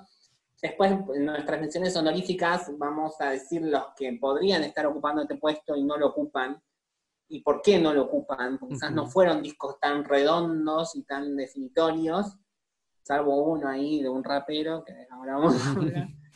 Pero pero me parece que es de lo más... Pero bueno, también estamos hablando de... Eh, bueno, nosotros obviamente siempre vamos a priorizar el pop. O sea, el pop, olvídate. Sí, acá No Doubt fue bastante pop, en Rocksteady después se da mucho más pop, mucho más reggae, eh, mucho más ska, mucho más eh, populares, digamos. Y bueno, después eso deviene en la carrera como solista de Gwen Stefani. Eh, Gwen Stephanie en su época, por lo menos en la década de los 2000, fue muy influyente, era casi como la nueva Madonna, digamos, cuando sacó Rich Girl, era como, uff, está, tiene mucha... Sí, Holly Back Girl, eh, eh, Rich Girl. What You Waiting For, Cool, The, Sweet Escape, que también es... Bueno, Sweet Escape, que es el segundo disco, y bueno, que después, sí, la verdad que sí. Después chao, después chao. Y después, bueno intentó como retornar, pero bueno, como que no. Mucho después. Mucho después. pero bueno. Que fue lo mismo que es como una historia similar a la de Fergie, que es como que uh, a, mediados de los 2000 como que se separa de, los, de, su banda principal que son los Black Eyed Peas, que la rompe con todo y después, bueno, quiso volver mucho más tarde y bueno, quedó ahí como en la nebulosa, quedó como en la nada. Bastante raro. Bueno, a mí lo que me sorprendió de Gwen es que Gwen a mí me traía esa cuestión de, de ambición que traía Madonna, y después como que se desinfló bastante y terminó en lo que, bueno, ya todos sabemos el resto de su historia, pero... Sí, siempre va a ser Gwen Stefani, pero bueno. Eh, bueno, vamos al puesto 4. ¿Qué te parece? Puesto número 4. Bueno, decinos cuál es el puesto bueno, en el puesto número 4 hemos seleccionado un álbum en vivo. Un álbum grabado en vivo. Estamos hablando. ¿Cómo? En Spanish. Bueno, es un álbum en vivo, es en español. Bueno. Estamos hablando nada más y nada menos que el MTV Unplugged de Shakira, que es un... aplausos, por favor. Eh, de álbum, si de álbums icónicos se habla, este es uno de ellos. Eh, también estamos hablando de Shakira, artista ya consolidada, ya con su base de fans. Estamos hablando de justo previo, esto es justo antes de que Shakira se lance al mundo y explote mundialmente. O sea, en estos momentos todavía era nuestra, era de Latinoamérica. Eh, Aunque ya tenía bastante run run, digamos, estoy aquí, Sí, sí. tuvo bastante éxito también diferentes lugares no Sí, hispanohablantes. sí, por supuesto, pero bueno. Cabe destacar que, No, bueno, o sea, creo que todos coincidimos en que ella explotó mundialmente al año siguiente, en Sí, el al año 2001, siguiente, justo. con servicio de lavandería o laundry service, dependiendo de dónde nos estés escuchando. Eh, y nada, la verdad que es hit tras hit, tras hit, tras hit, en los pocos años de carrera que había tenido en ese momento Shakira. Bueno, sí. La verdad que es una locura. Bueno, fíjate que son 11 temas y 10 son del, disco Donde están los ladrones y uno solo del disco Pies Descalzos. Son nada más que 11 temas, digamos, es un disco corto, después vinieron a plugs más grandes, latinos, que quisieron como copiar el éxito, pero la verdad es que en mi mente nunca va a haber un disco en vivo tan exitoso como el Shakira, el MTV Unplugged de Shakira. Bueno, a ver. Yo quiero defender, quiero decir que Mariah sacó un MTV Unplugged, pero lo sacó habiendo, lo sacó teniendo dos años de carrera y habiendo tenido solo dos discos, y es un set de siete canciones. O sea, para mí lo tendría que haber hecho mucho más tarde, habiendo tenido o sea, más catálogo. Pero bueno, Sí. Shakira lo hizo bien en el sentido de que ya está, mm, ya estaba más este, consolidada y, y, o sea, tenía un catálogo importante como para poder hacer un show de ese calibre, digamos. Bueno, Eh, pero vos viste que lo de Mariah fue porque decían que ella no cantaba en vivo, porque no daba muchos shows y, y sacó el Unplugged como para mostrar que podía cantar Claro. en vivo. Sí, Acá bueno. Shakira no, Shakira había estado, yo la vi en la movida del verano el año anterior, el 99, me acuerdo, en la movida del verano que estaba en Mar del Plata, eh, y Shakira siempre estaba en vivo. Pasa que el le- no sé, es como muy mágico ese. Es muy sencillo y las versiones de las canciones son lo que definen el Sí. éxito de, Sí. de ese disco. Sí, queda, o sea, queda para la historia. Yo creo que de, lo- de los MTV Unplugged icónicos forma parte, obviamente, eh, de una lista muy, muy eh, elite de artistas que han logrado tener, digamos, ese éxito con un, o sea, con un disco en vivo que eh, la verdad que es algo que no se ve siempre. Y bueno, lanzado lo a pones principio de ahora y suena bien. Sí, obvi- obviamente, y son canciones que la verdad que resisten a la, a la prueba del, del tiempo, ¿no? O sea, son canciones que no tienen, no tienen época. O sea, la verdad que han quedado, bueno, Shakira después ha hecho canciones que, que no han quedado, digamos, tan bien, tan, tan consolidadas, o sea, pero en, la verdad que fue una época dorada para sus canciones. Mm, sí. La verdad que ha escrito Bueno, canciones. Lo que tiene Shakira también es que quizá a la distancia también valoramos otras cosas. Por ejemplo, eh, en el 2019 y en el 2020 hubo una revaloración de She-Wolf, de Loba, Sí. que antes decían, ay, Loba. En su época era como, no- nada, les daba vergüenza ajena. Y ahora como Loba es Sí, bueno, más que nada por el tema del Super Bowl y bueno. la- No, pero digo, cuando estuvo en vivo también. Claro, sí, sí, sí, le, le pone mucha onda a Loba. Pero bueno, eh, este disco tuvo un solo single, que fue No Creo, en, en- en En vivo, vivo. obviamente. Y es una de las mejores canciones del disco. Mis favoritas son No Creo, Estoy Aquí, que tiene una versión increíble. Estoy tú- aquí. Tú también es tremenda. Y Ciega Sordomuda, que la hace media con, mare- con mariachis en vivo. Y Tenés octavos día, tenés moscas en la casa, tenés tú, tenés eh, ojos te así. vas. Si te vas, Inevitable. sí, inevitable, o sea, nada, es, como- es, este, como te digo, es hit tras hit tras hit, o sea, ¿Cuáles son tus favoritas igual? octavo día, porque mm, primero que es, o sea, es el comienzo del show. eh, eh, mm, la verdad que me gusta todo. Eh, inevitable. Y bueno, ojos así, Ah, ojos así también. eh, que sí, sí, sí. Pero bueno, o sea, en realidad todo es mi favorito, todo el disco es mi favorito. Sí, sí, no, obvio. Pasa que estos cuatro que yo te dije me parece que hace como una reversión bastante copada y que no se va mucho de, de- de la esencia de la canción, que le da un toque ahí. muy- Pero le da como un nuevo, un nuevo giro, Sí. digamos. Sí, a tú le da una cosa de fuerza, de, no sé, una tristeza que te agarra cuando empieza a gritar. Eh, que eso después lo, lo mantuvo en sus giras cuando canta tú, hace lo mismo que hizo en Unplugged. O sea, para mí es un disco que, que definió muchas cosas. No, y además es como, prepárense porque el año que viene vengo con todo, claro. ¿me entendés? Eh, una reinvención total. No, o sea, la verdad que Shakira mm, ha hecho una era carrera... despedir esa era también, era despedir Sí. la era de dónde están los ladrones, que fueron tres años de, de Sí, Pepsi, gira mundial. ¿Con dónde están los ladrones? Tocó en Estados Unidos, tocó en Europa, tocó en, no sé, Japón, eh, era en Australia, éxito tras éxito tras éxito. sí. eh, con dónde están los ladrones. Y, y me parece que es como una celebración a dónde están los de ladrones. todo el éxito, digamos, y bueno, también decir, este no es el final, o sea, estamos despidiendo esta era, pero me voy a venir de rubio, y ¿sabes qué?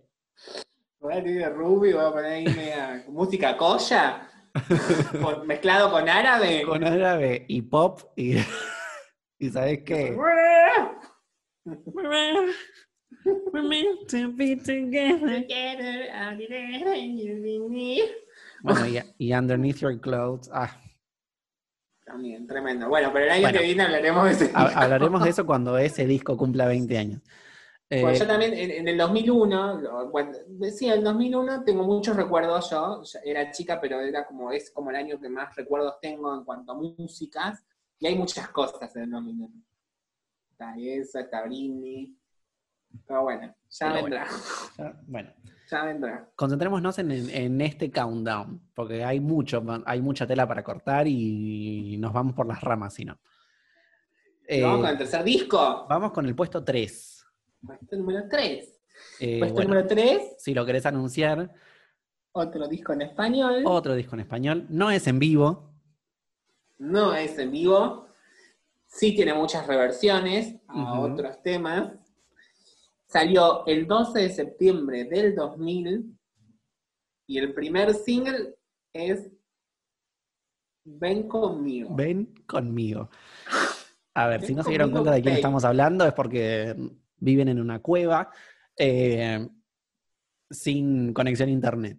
Eh, Ah, Estamos hablando de Cristina Aguilera, que nada, eh, venía recién salidita del horno, pero bueno, ahí nomás nos dio un disco en español Mm, que bueno, que ella dijo más que nada que era para honrar sus raíces y todo lo demás. Tenemos muchas reversiones del disco debut de ella Sí. y canciones nuevas, obviamente. Eh, pero el boom que ha hecho en Latinoamérica y en el mundo hispanohablante, la verdad que no tiene Bueno. nombre. Las audiciones de Popstars eran todas de- del disco de Cristina Aguilera. O sea. sí. Hay gente que se presionaba desde cuando se enteraba de que Cristina Aguilera cantaba en inglés. Ujú. Sí, mucha gente Porque lo para ellos ella cantaba en español. Claro, Fue una trilogía de, de Cristina. Cristina Aguilera, digamos, es, es como un producto muy armado en sus, sus primeros años, porque era la trilogía del disco debut, el disco de Navidad y el disco en español. digamos. Como que querían hacer que era la nueva Mariah, ¿entendés? Porque llevaba esos agudos también, no tan frecuente como la María Car- Caray, pero, pero tenía esa onda que le podía traer mucho, una voz potente, digamos, la nueva Sí. voz del, del milenio, la nueva voz de, de- de la década era Cristina Aguilera. sí. Una carrera súper prometedora en ese momento. Y la verdad que de este disco fue como una sorpresa increíble. Del Sí, disco debut, además estamos hablando de no solo las reversiones, o sea, de hecho se hicieron más hit las canciones nuevas que las reversiones del disco. O sea, pero me acuerdo de ti. Bueno. Falsas Esperanzas, me parece que rompieron Esperanzas. mucho más que, bueno, Genio Atrapado, eh, Ven conmigo, Por Siempre no, tú. Ven conmigo fue, fue un gran éxito igual. Bueno, pero lo vas a comparar con Pero me acuerdo de ti. No, bueno, sí, ahí ya, o falsas ya vamos a otra esperanzas. cosa. Pero lo que quiero decir en ese sentido es que de- del disco debut hay cuatro o cinco canciones que son salvables. La verdad que el disco debut no es muy lindo. Yo lo tengo, yo la amo a Cristina. Si veo el vinilo y si tengo plata me lo podría llegar a comprar. Pero la verdad que el, del disco debut rescatabas Genio Atrapado, Genie in the eh, What I Sí, Girl los Wants, singles. Come on Over, sí, What a Girl I Turn to Wants. You, to- eh, claro, los cuatro singles. Ven con, con, Come On Over y My Reflection. Sí, que en realidad ni siquiera era, a ver, lo hicieron parte del disco porque, pero en realidad fue un single que ella, que ella había sacado para la película de, porque es, es una canción de la película de Mulan. Ella había hecho la versión pop para el soundtrack de Mulan en realidad, o sea, no era parte del, o sea, lo pusieron en el disco porque, bueno, eh, Sí, pero mira el protagonismo que le da ahora, digamos, mi reflejo, o sea, es el nombre Sí, del es disco. el nombre del disco, claro. Sí, y le da como bastante, bastante punch. O sea, vos cuando te comprabas mi reflejo, llegaba esa canción, ni siquiera te acordabas que era de Mulan. O sea, era la canción de- que le daba nombre a mi reflejo. Lo cual también me pareció bastante fuerte, digamos, apropiarse de una canción de una película y hacerla tuya, en el sentido de que tu carrera sea tan importante como para tu segundo disco en estudio, ¿sería? Sí, porque sea, bueno, el, el- el de Navidad no sé si se considera. No, no, no, Eh. Malísimo. Sí, lo debe haber aparte- grabado en una semana. Pero bueno, Sí, olvídate, con canciones súper trilladas. Bueno, no importa, el de Navidad vamos a dejarlo Vamos, para, sí, para otro momento. otro Otro momento, más cuando lleguen las épocas navideñas, que ya estamos muy cercanos. Eh, Mirá que el- a mí lo que me impresionó es que el, el arte del disco y como que todo el disco eh, se, se apoya en Ven conmigo. Sí. O sea, es Ven conmigo todo el, todo el tiempo. Sí, bueno, yo mm, destaco las originales, la verdad. Destaco Falsas Esperanzas, destaco Pero me acuerdo de ti. Eh, destaco Sí, Contigo en la distancia, si bien. Contigo en la distancia, digamos, es un bolero clásico. eh, Sí, está re bien hecha. eh, y el dueto con Luis Fonsi, Si no te hubiera conocido. que bueno, Mm. Pero me pareció un disco sí, bien sí, logrado. sí.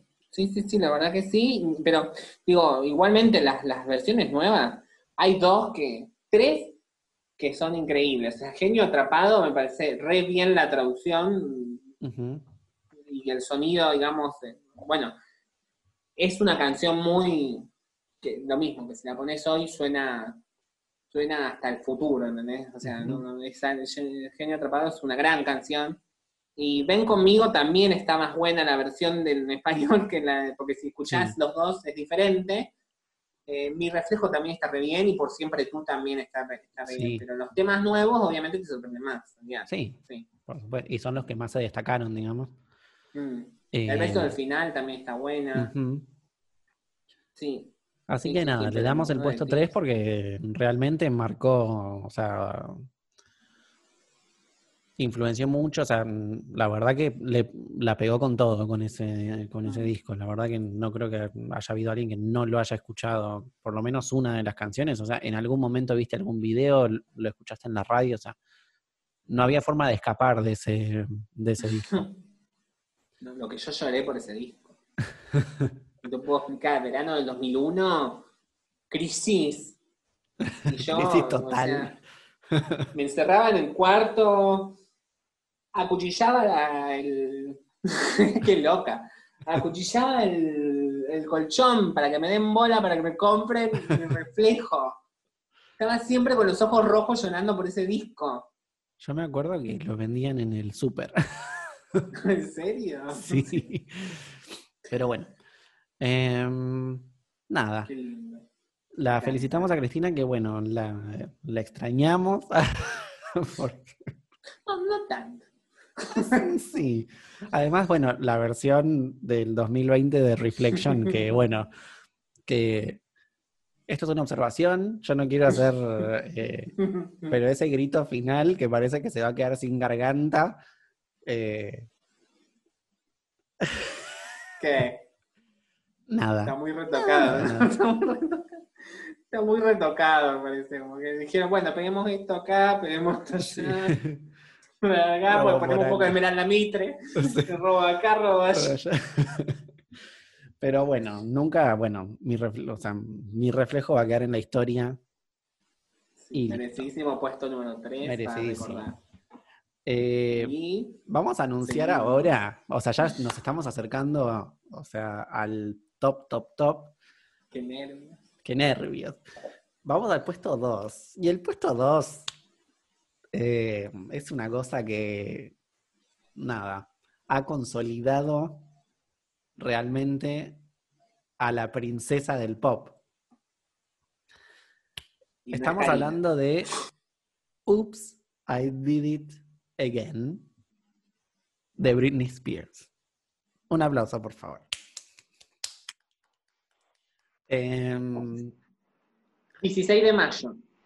del año 2000. Estamos hablando de un disco que en su primera semana vendió, no sé si do- do- más de 2 millones de copias, 3 millones de copias en una semana. Eh, el boom Venía que surgió, arriba ella. al- digamos, por este disco en el mundo del, del pop es como que, nada, consolidó a Britney realmente como la princesa del pop en ese momento. O sea, estamos hablando de un segundo disco anticipadísimo, porque con el éxito que había hecho en- con Baby One More Time, eh, y vino súper fuerte, o sea, con el primer single, Oops, I Did It Again, Stronger, que Stronger también, Lucky, Don't Let Me Be the Last to Know, baladaza. Baladaza. Eh, Ah. el mejor cover de los Rolling Stones de la historia.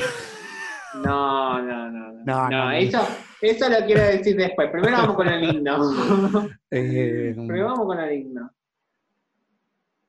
Yo, a mí lo que me llama la atención de este disco es eh, que Max Martin me parece que lo tenían todo planeado. Y Sí. dijeron, en el disco debut vamos a hablar de una pibita que está recaliente con los chonguitos, con un chonguito, que quiere que sea el amor de su vida. Y en el disco que le sigue es una pibita que ya está un poco más crecida, digamos, como que ya se está por ir del colegio, Sí. ya se fue del colegio, y dice, me, me- me- me chupa, ¿entendés? A vos vas a tener que llorar por mí, porque yo me hice más fuerte, porque mirá, soy súper súper reconocidísima, soy re lucky, ¿entendés? re lucky. Y, y soy re madura, así que no seas que sea la, la última en enterarme de que no Sí, la verdad que le salió muy bien el, en cuanto a, a producto.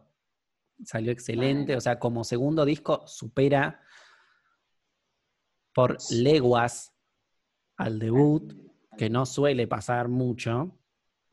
Eh, Bueno, pero cuando pasa, es- es- es- eso te da a entender de que es un artista que va a tener una carrera. sí, sí, por supuesto. Que va, o sea, que va a seguir, digamos, en el, en el mundo del- de la industria. Aunque con la que en ese momento era la reina, me parece que no, en ese momento no, a la reina.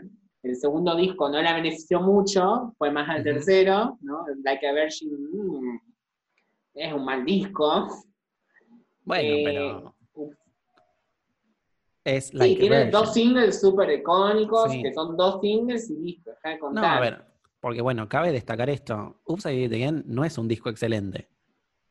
No, no, No, es no, un disco excelente. O sea, estamos hablando de que, o sea, marcó una era, pero a ver, I No de se termina en Lucky. Ya después todo lo demás es agregado. Bueno, eh, estamos hablando de eh, Girl in the Mirror, que no está en la versión original. No sé por qué, pero cuando, yo cuando tenía el disco estaba. en- pero si lo, si lo buscas en sí, Spotify no está. sí. Sí, Eh, los yankees no lo tenían. Claro. No sé por qué, porque es una de las mejores canciones. Y era o como sea- la versión de. Ah, eso, vamos a decir eso. Eh, es tu canción favorita de, de- Oops. icónica, no, Claro. de, la vida, digamos. es la que te define la vida. No, nada que ver. No, no, no. In my mirror. Mucha balada en este disco, mucha. Sí, Mucha balada. Pero es como te decía, es como un disco que viene, viene, viene todo bien hasta el track 7. Ya después es como que se vuelve muy monótono. Hay No, tracks. no te lo voy a permitir eso. Sí, sí, no. Hay, hay No, tracks no que suenan iguales. Usted tiene que retratarse. Usted tiene que retratarse de lo que dijo. Usted ¿Cómo tiene que arrepentirse de lo que dijo. Usted tiene que arrepentirse de lo que dijo. ¿Cómo decir una cosa así? Eh, No, pará. Una de mis canciones favoritas, te lo, te lo voy a confesar, porque me, me das el pie también. Es la canción número 8. One Kiss from You. O sea, no me preguntes por qué, pero esa canción la escucho y me parece hermosa. Sí. Bueno. Me parece como una, algo mejorado de todo Baby One More Time. O sea, es como si eh, viene de Baby One More Time, pero es mucho mejor. Para mí empieza muy fuerte el, el disco. Eh, estamos hablando con Oops, Stronger y Down, Gal, Knock My Down. Em, Después, ¿qué pasa? después nos, nos trae un cover tan desastroso. Ay, mamá, qué desagradable. Mamita, ¿de quién fue la idea? O sea, ¿a quién se le ocurrió decir, ay, Britney Spears, que cante Satisfaction de los Rolling Stones, me encanta? ¿A quién se le ocurrió hacer eso? Pero bueno, Ay, está, está tan mal que está bien, ¿me entendés? Es como que... Es, eso creo que lo hace más icónico todavía, o sea, que sea tan delirante de que piense que puede cantar Satisfaction. Pero bueno, Eh. es re. Muy delirante. Yo tenía el disco trucho. eh, y esa canción, Satisfaction, estaba rayada. Entonces empezaba y decía, I can get no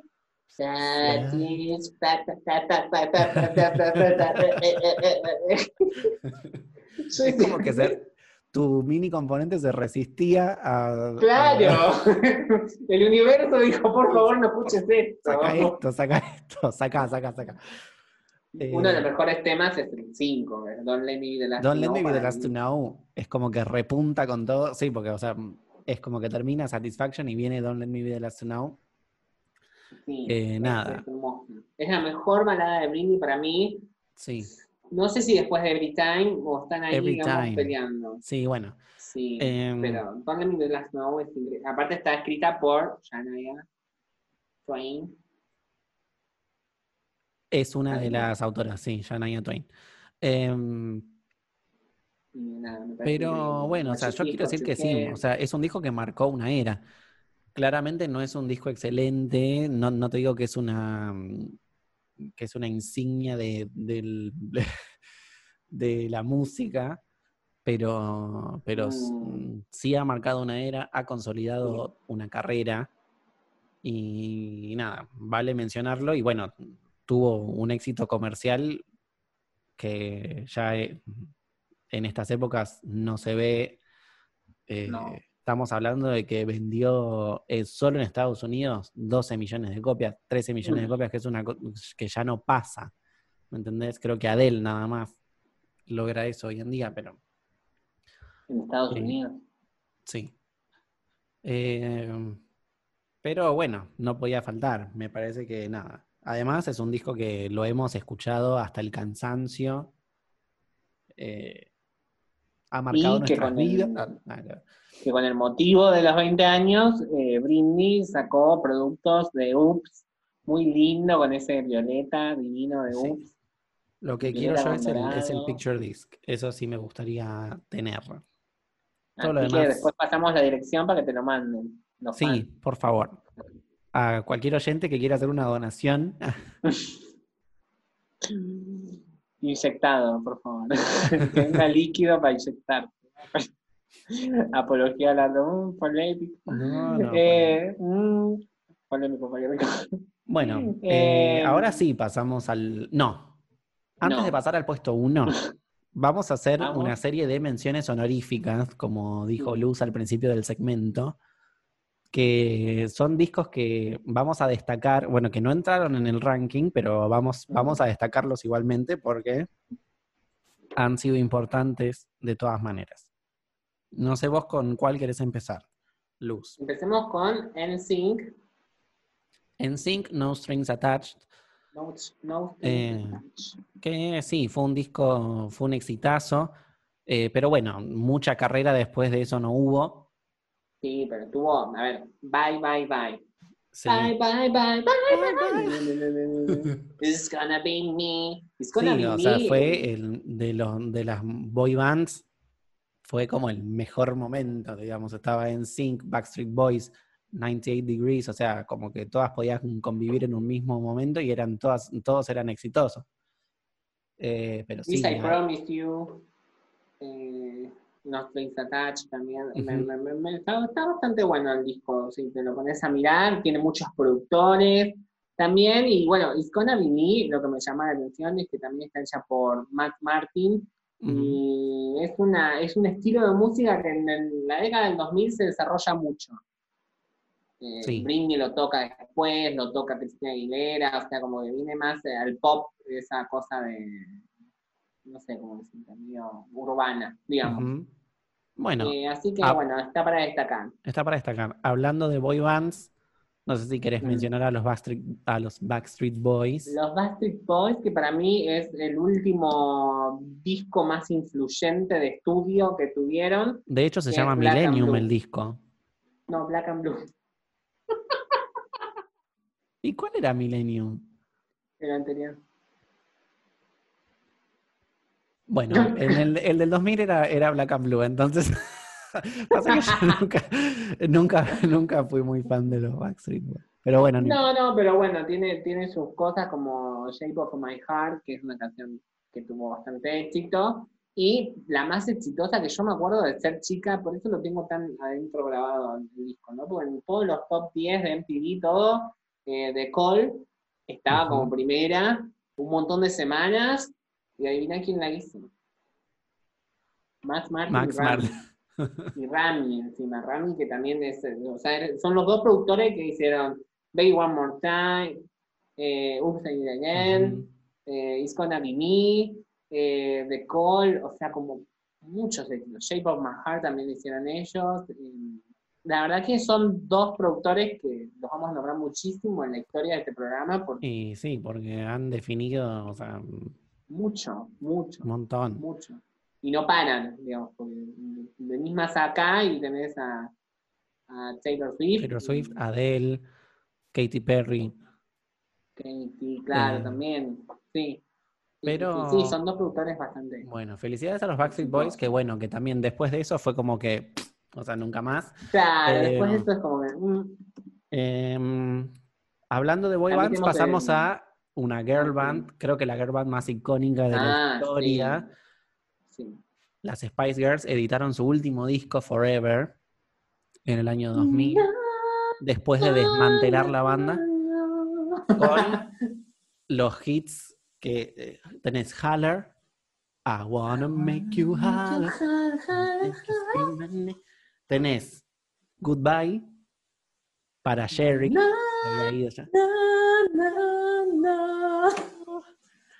había ido ya. Bueno, ya conocemos todo eso. Y bueno, Let Love Lead, Lead the Way, que Ay, me encanta. bueno. eh, así que nada, fue, queríamos destacarlo también porque si bien no es un disco excelente, tiene sus hits. Falta una miembro.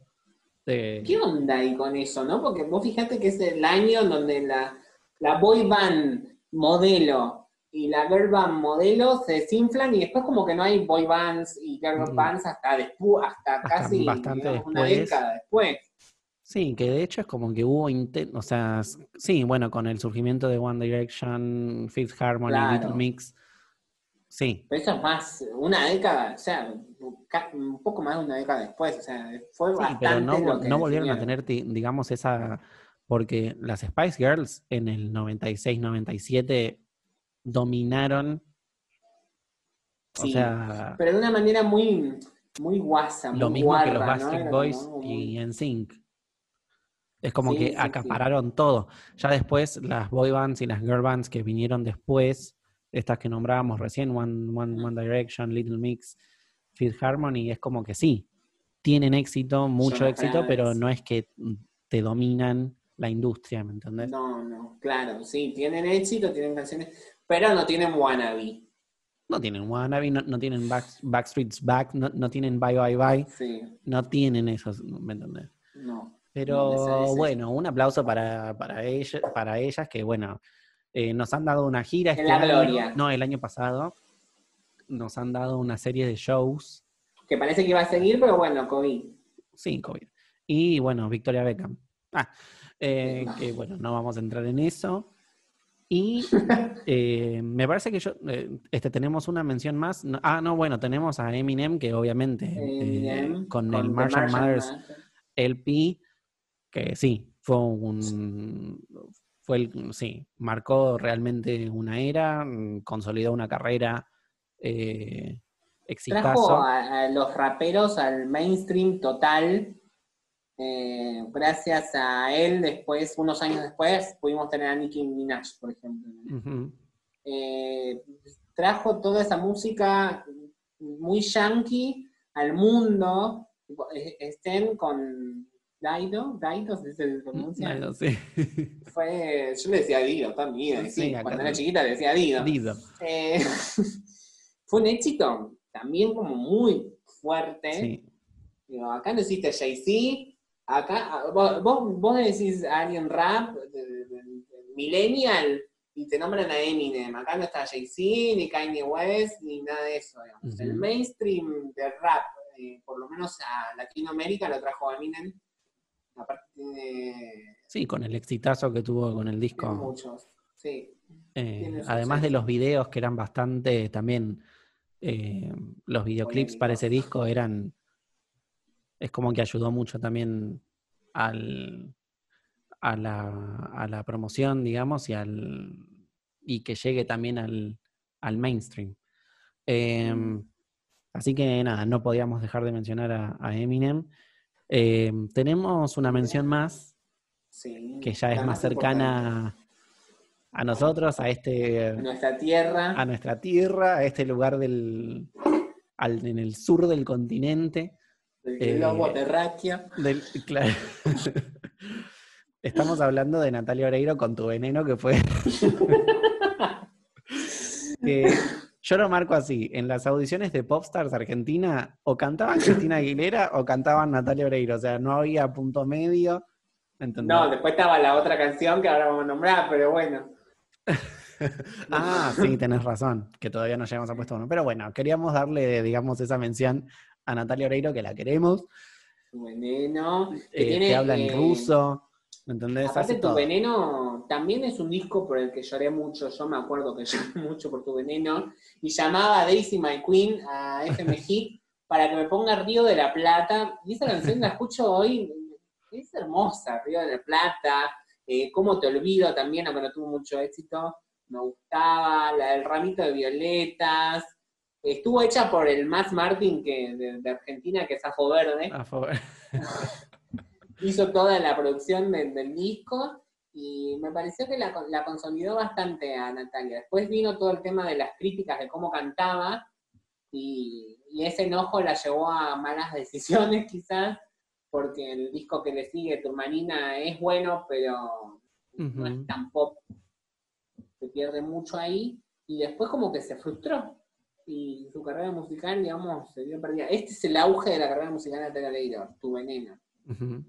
Pero bueno, por suerte, tiene, por suerte tiene a Rusia, que siempre va a estar ahí para ella. ¡Rusia! Rusia. Bueno, la canción del Mundial, que bueno, también volvió con todo. Y ahora, bueno, la versión rusa de eh, Me muero de amor. Amor de amor, que está en Spotify. Y no se olviden de ver en Netflix Naya eh, Natalia. Naya Natalia, que es un gran documental. Eh, la amamos. Un beso. Un beso para. Natalia, que sabemos que está, que, que está ahí del otro lado. Eh, y bueno, ya habiendo dejado las menciones honoríficas que no podían dejar de, de nombrarse, vamos a pasar al puesto uno y le voy a dar los honores a Luz para presentar a nuestro primer puesto. eh, que bueno, no debería ser una sorpresa para nadie, pero bueno, ya, ya que estamos, Luz, si nos puedes dar eh, los honores, por favor. Bueno, el puesto número uno es.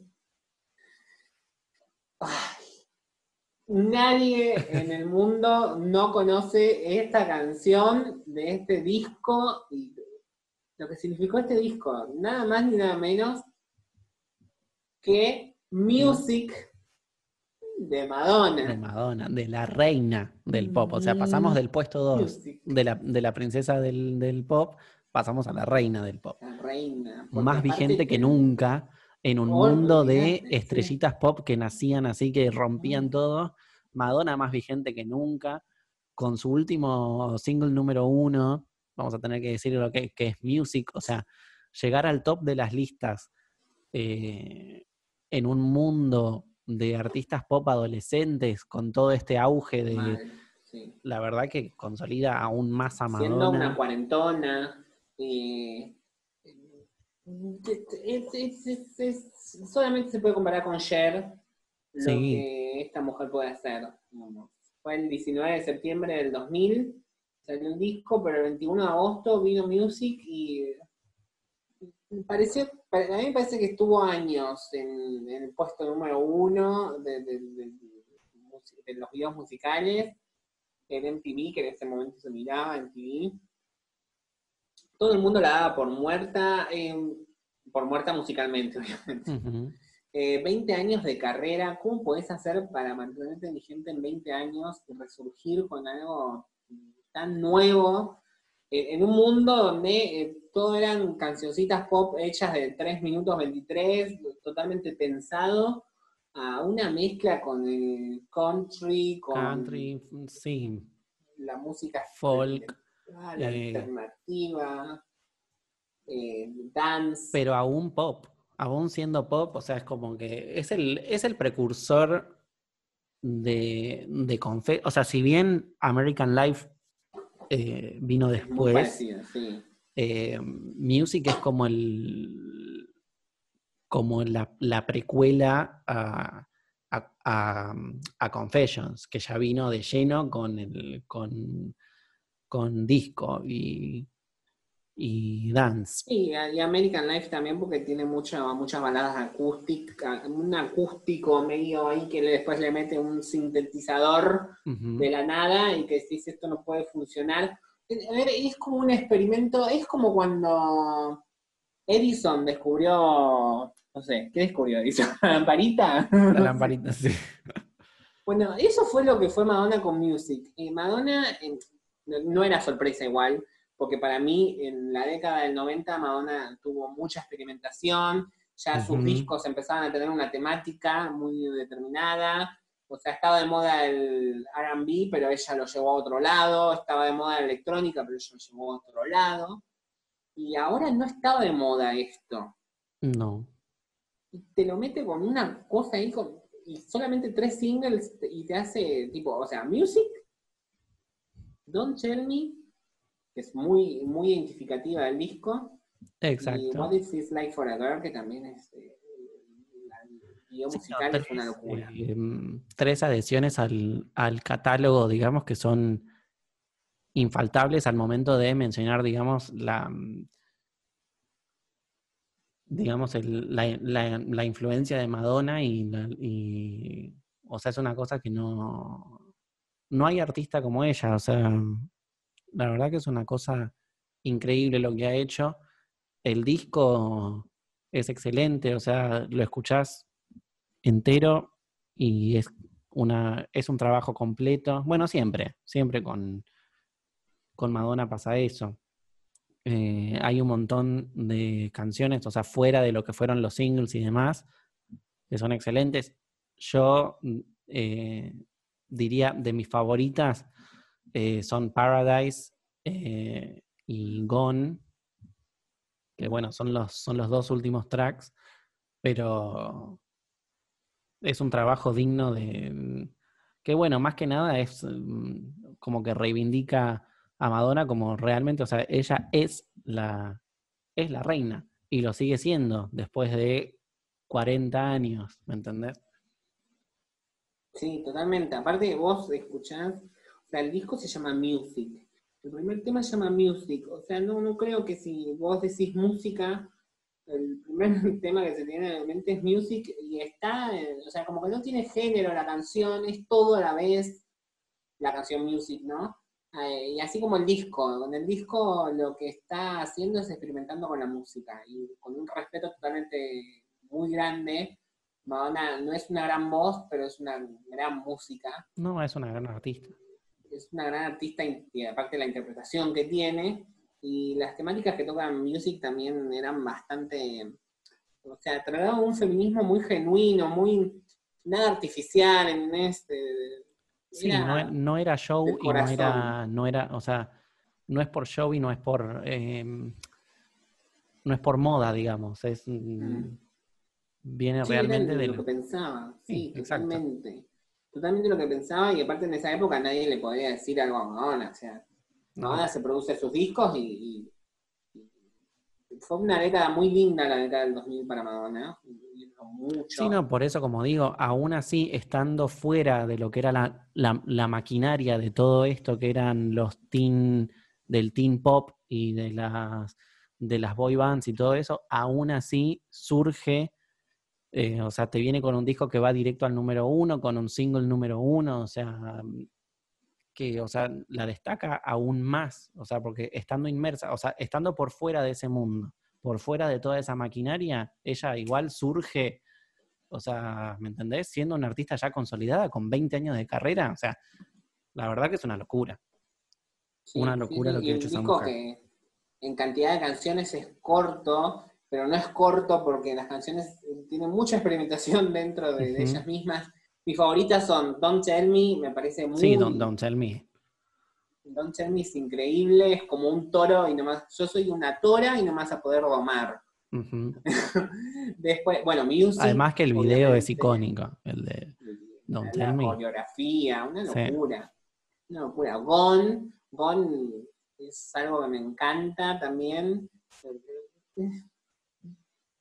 no, no, no sé, después escuchar las canciones en vivo y también son como muy especiales. Paradise la, la, toca en vivo recién en el Confessions Tour y es muy, la presentación es muy, muy grande. Music, cada vez que la toca la reversiona con diferentes tipos de música y suena bien porque Music es la canción de la música. Claro. No hay, la música se define con Music y se acabó. Polémicas Basta, basta, basta. Y encima en la versión de Lutz, digamos, en la versión eh, no, perdón, latinoamericana y europea, puso American Pie como último, y también habla de la música. Entonces es como, fue un lindo cierre American Pie más que Gone. Igual está bien como. Lo que pasa es que Gone me parece un mejor cierre en el sentido de que como disco, porque bueno, American Pie, si bien está bueno y todo eso, eh, no deja de ser un cover y es como que. Pero bueno, o sea, con cualquiera de las, de las dos canciones termina bien, ya sea con Gone o con American Pie. Sí, sí, sí, por eso no quiero desprestigiar a Gone, por favor. No, no, por supuesto. Pero digo, que empiece el disco hablando de la música, que termine el disco hablando de la música, más allá de que sea un cover, eh, y una cuestión de tipo la música va a morir, porque de eso se trata American Pie, ¿no? Como que la música murió, parecía que fuera un futuro donde la música no existe. Entonces es como que también era como, más allá de que es un cover, es como una declaración de decir, bueno, yo hice este, este disco para que se vea que la música todavía existe, que hay muchas cosas por hacer en la música, y no todo es eh, pop fabricado, es, eh, armado en una fábrica, no sé sí, que es, es, exitoso y también es... Eh, pero nada, es como que volvamos a la... Al, a las raíces, digamos, al, a lo genuino, digamos, al artista con todas las letras, que eso es lo que demostró ella, o porque el pop fabricado está bárbaro, me encanta, pero, eh, o sea, está bueno que eh, venga, digamos, una, una leyenda, digamos, y te, muestre, bueno, es, o sea, todo eso está re lindo, me encanta, pero mira, esto es lo que, lo que hace un artista, digamos. Así que... Eh, no, hay, no hay disco que suena music, es único, eh, es una joya, la verdad que es increíble. Tiene una, mm, un bonus track que se llama Cyber Raga, para Japón, que también es hermoso, divino, si pueden escúchenlo. Eh, para México también hizo, cantó en español, porque siente una mujer, que después en, cuando canta What It Feels Like for a Girl en vivo, en, el tour, lo canta en español. Eh, también loquísimo eso.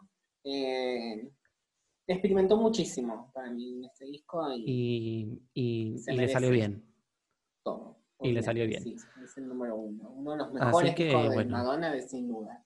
Por eso ocupa el primer puesto. Y bueno, así que un aplauso para Madonna. después. no, vamos a eh, ver cuando hagamos un top de Madonna, dónde queda este disco. ¿Dónde queda? Sí. Pero bueno, en este ranking de los discos lanzados en el 2000, ocupa el primer puesto sin duda. Eh, bueno, ese ha sido nuestro ranking. Increíble. Eh, cuando abramos las redes, nos opinen, díganos si están, si están de acuerdo, si no están de acuerdo, qué agregarían, qué sacarían, eh, si, nos olvidamos de algo, si no mencionamos algo y demás.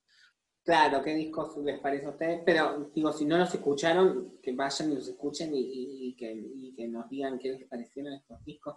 Aunque la verdad que nuestra audiencia, digamos, no es tan joven como para no haber escuchado. Para, no, por eso. pero, pero no sabemos, no sabemos. No. y ahora vamos con nuestra sección de recomendaciones. Recomendaciones. Que nada, lo mío esta semana es cortito porque mm, decidí ver finalmente la serie Paquita Salas en Netflix, que ya me la venían recomendando hace mucho. Es una serie cortita, son tres temporadas de cinco episodios cada una. Los episodios no duran más de media hora, eh, pero la verdad que es una serie muy bien lograda. Se ve que es una producción bastante no sé cuál es la palabra, no es precaria, es, es, más, es como una producción independiente, digamos, con bajo presupuesto, pero está tan bien hecha. sí, eh, claro, el guion debe ser. Viene con la línea de los mockumentaries, que es al estilo de The Office, eh, Parks and Recreation, Modern Family, que son. que eh, es como que se desarrolla la serie y, en, determinados momentos del episodio es como que hablan ellos directo a cámara como si le estuvieran haciendo una entrevista para un documental, eh, pero es genial. El, actor protagonista de la serie, la verdad que se pasa. Eh, la canción de la cortina cambia en todas las temporadas. En la segunda temporada, de hecho, la canta Rosalía. Eh, ¿Cuántas temporadas hay? Son tres. Tres temporadas. Están en el Netflix las tres. Están en Netflix las tres. Así que esa es mi recomendación. La pasé muy bien. La vi en tres días, en dos, tres días, porque la verdad que se ve rápido. Así que esa, esa sería mi recomendación por la semana. Perfecto. Yo no tengo ninguna. Ah, bueno. Entonces nos vamos. No me importa. O sea, yo lo que te diría es eh, escuchen el, nosotros también lo vamos a hacer, pero quizás no tenemos mucha entidad, eh, lo nuevo de Melanie Martínez. Ajá. Pero es algo cortito, claro, sí. Entonces quizás no, tenga... Pero bueno, vamos a ver qué onda. Salió ayer. Y nada, lo que es música hay que escucharlo bien para poder determinar y dar una opinión al respecto. Y después hay muchas cosas nuevas en, Netflix también. Eh, está la película de Nola Holmes, que es la hermana de Sherlock Holmes, protagonizada por Millie Bobby Brown, por Henry Cavill y. Ay, me falta alguien más. Elena Bohan Carter. Sí. O sea, tiene un, buen elenco. Eh, pero yo sigo recomendando Ratchet. Bueno, esto es todo por esta semana. Muchas gracias por estar ahí. Muchas gracias por seguirnos.